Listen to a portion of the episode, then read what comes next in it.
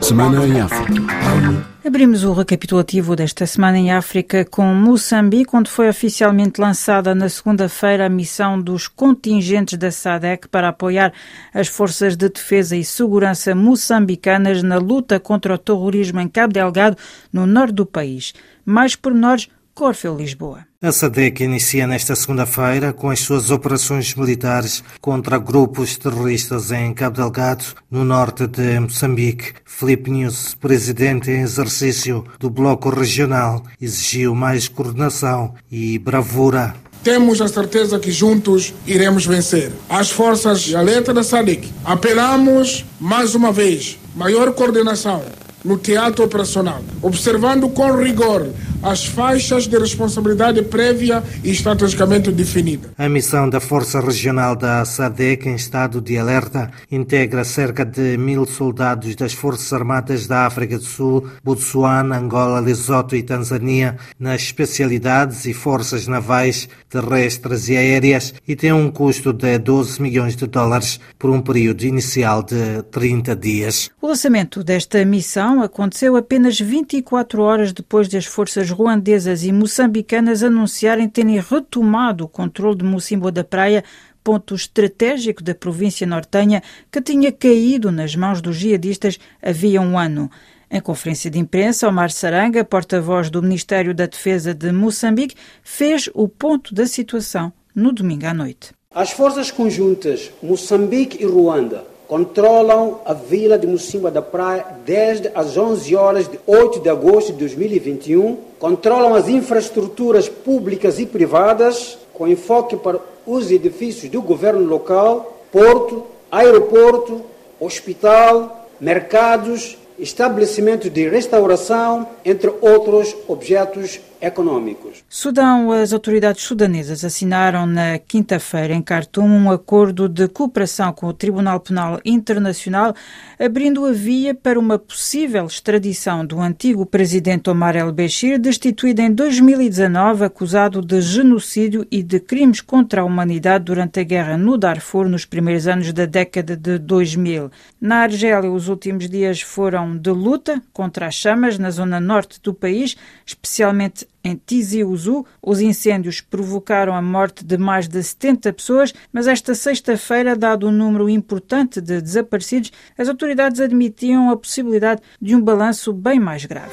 São Tomé, 102.8 FM. Entretanto, em São Tomé e Príncipe, num clima tenso com rumores de intentona, continuou o suspense em torno do fim do processo eleitoral. Mais pormenores com Maximino Carlos. Estamos uh, no impasse relativamente à segunda volta das eleições, pois a Comissão Permanente da Assembleia Nacional, enquanto a estrutura que faz equilíbrio no período de férias parlamentares, vai estar reunida na próxima segunda-feira para analisar, dentre outros assuntos, a agenda referente à segunda volta das presenciais.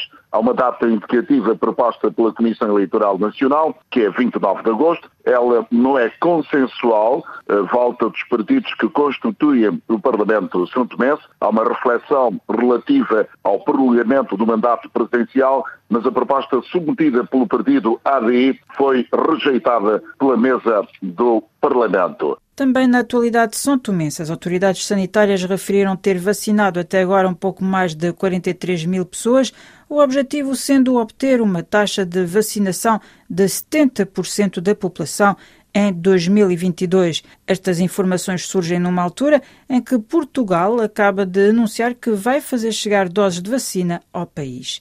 Mais pormenores novamente com Maximino Carlos. Ao longo deste mês de agosto, o país vai receber 37 mil doses de vacinas doadas por Portugal. A informação foi avançada pelo ministro santomense da Saúde, Edgar Neves. Prevemos receber, em finais deste mês, 37 mil doses doadas por Portugal e já temos garantias de parceiros como a China. Entretanto, o país já vacinou mais de 43 mil pessoas contra a Covid-19. A meta é vacinar até março de 2022 70% da população. Ainda relativamente a São Tomé e Príncipe, mas igualmente acerca de Cabo Verde, a chefe da diplomacia são tomense efetuou esta semana uma visita de três dias a Cabo Verde, uma deslocação durante a qual Praia e São Tomé chegaram a um consenso sobre a necessidade das centenas de contratados nas roças durante o tempo colonial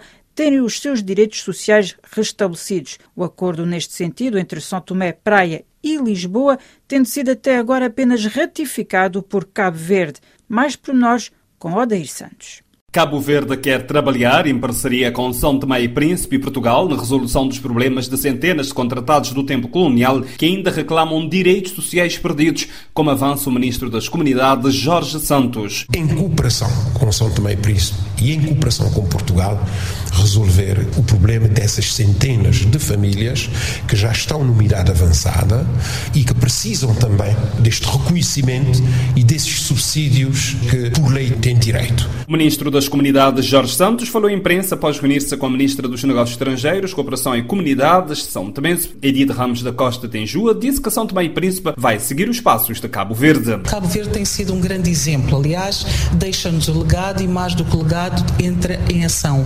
E São Tomé segue as mesmas pegadas. Também em Cabo Verde, a ex-presidente da Rádio Televisão Cabo-Verdiana, Sara Pires, foi eleita presidente dos transportes aéreos de Cabo Verde durante uma Assembleia Geral extraordinária após a reversão da privatização da companhia por decisão do governo.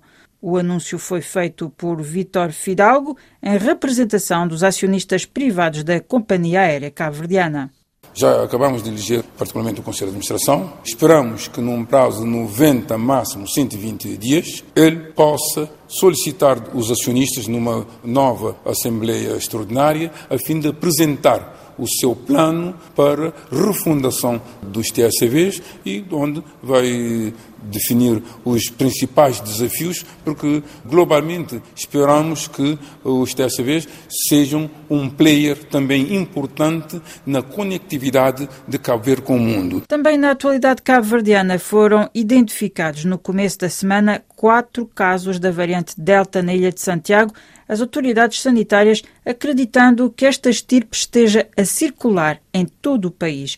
Ouçamos novamente Odair Santos. A confirmação de que a variante Delta da Covid-19 já circula em Cabo Verde chegou num relatório do Instituto Pasteur em Dakar, Senegal, e foi revelada à imprensa pelo Diretor Nacional da Saúde, que não soube dizer desde quando que a variante Delta circula no arquipélago. Jorge Noel Barreto levantou duas hipóteses. O pico que nós tivemos nos meses que passaram, em abril e maio, pode ser que já tenham sido efeito da variante Delta que estaria já a circular em Cabo Verde mas que ainda nós não tínhamos tido a possibilidade de identificar. Se não, uma outra hipótese é que a variante tenha entrado recentemente e, por isso, ainda podemos ter uma situação de piora nas próximas semanas. Na habitual conferência de imprensa para fazer o ponto da situação da evolução epidemiológica no país, o Diretor Nacional da Saúde disse que o Instituto Nacional da Saúde Pública vai continuar a enviar amostras para seguir a vigilância das variantes da Covid-19. Guiné-Bissau, ao evocar o regresso do seu país ao estado de calamidade, Magda Rubalo, alta comissária para a luta contra a Covid-19, teceu um alerta sobre o aumento do número de casos e o facto de ainda uma ínfima percentagem de população ter sido vacinada. Nós estamos neste momento com cerca de 300 casos, novos casos por semana, o que ultrapassa largamente as nossas capacidades em termos de se refletir em números de eh, pessoas hospitalizadas. Estamos a aproximar-nos de 20 camas ocupadas com doentes Covid, o que para a Guiné-Bissau já é um número bastante elevado e temos que conter esta propagação sob pena de termos os nossos cuidados intensivos para a Covid a abarrotar e não temos capacidade de resposta. Ainda na atualidade guinense foram lançadas oficialmente esta semana as obras de reabilitação do Hospital Simão Mendes, unidade de referência do país. No ato esteve presente o ministro do setor e o chefe do executivo. Mais por nós com Hélio Candé. As obras de reabilitação e finalização de alguns edifícios inacabados há vários anos estão subdivididos em quatro lotes e são executadas por quatro empresas durante três meses com um investimento total de 480 milhões de francos CFAs, cerca de um milhão de dólares americanos. Ao presidir o ato, o primeiro-ministro afirma que a cerimônia marca o início da transformação do maior centro hospitalar do país num hospital de referência nacional. Para responder às demandas sociais, Nuno Gomes Nabian garante que depois desta obra de reabilitação integral, já na segunda fase, o Hospital Nacional Simão Mendes beneficiará de equipamentos de ponta, assim como a resolução da problemática de fornecimento de energia elétrica e melhoria de vias de acesso no interior do hospital. E assim fechamos esta semana em África. Obrigada pela vossa atenção e até breve.